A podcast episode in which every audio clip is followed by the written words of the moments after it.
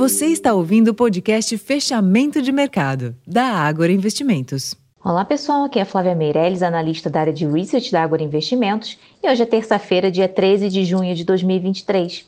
E nesta terça-feira foi conhecida a inflação ao consumidor nos Estados Unidos. O CPI americano desacelerou de 4,9% em abril para 4% em maio, ficando levemente abaixo do consenso de mercado. A desaceleração do indicador renovou as expectativas de uma pausa no aperto monetário do Federal Reserve, cuja decisão será conhecida amanhã. Assim, as bolsas em Nova York fecharam no campo positivo e o dólar recuou frente às principais divisas.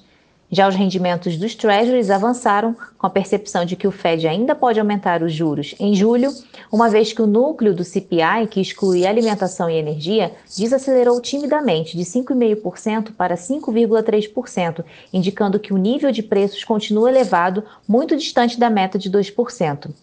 O corte de juros na China também contribuiu para o movimento positivo e nesse cenário, a maioria das bolsas na Europa fechou em alta, apesar do recuo do desemprego no Reino Unido, que ampliou as apostas por mais elevação da taxa básica do Banco da Inglaterra. Aqui no Brasil, apesar da valorização das commodities e do exterior positivo, o Ibovespa teve pregão de realização de lucros após sete pregões consecutivos de alta.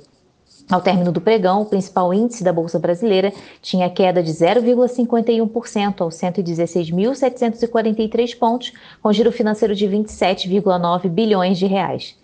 Já o dólar frente ao real fechou próximo da estabilidade, cotado aos R$ 4,86. Na curva de juros futuros, os DIs avançaram, acompanhando a alta do retorno dos Treasuries. Bom, pessoal, esses foram os principais destaques da sessão dessa terça-feira. Eu vou ficando por aqui e não deixem de conferir o nosso relatório completo, fechamento de mercado. Até a próxima!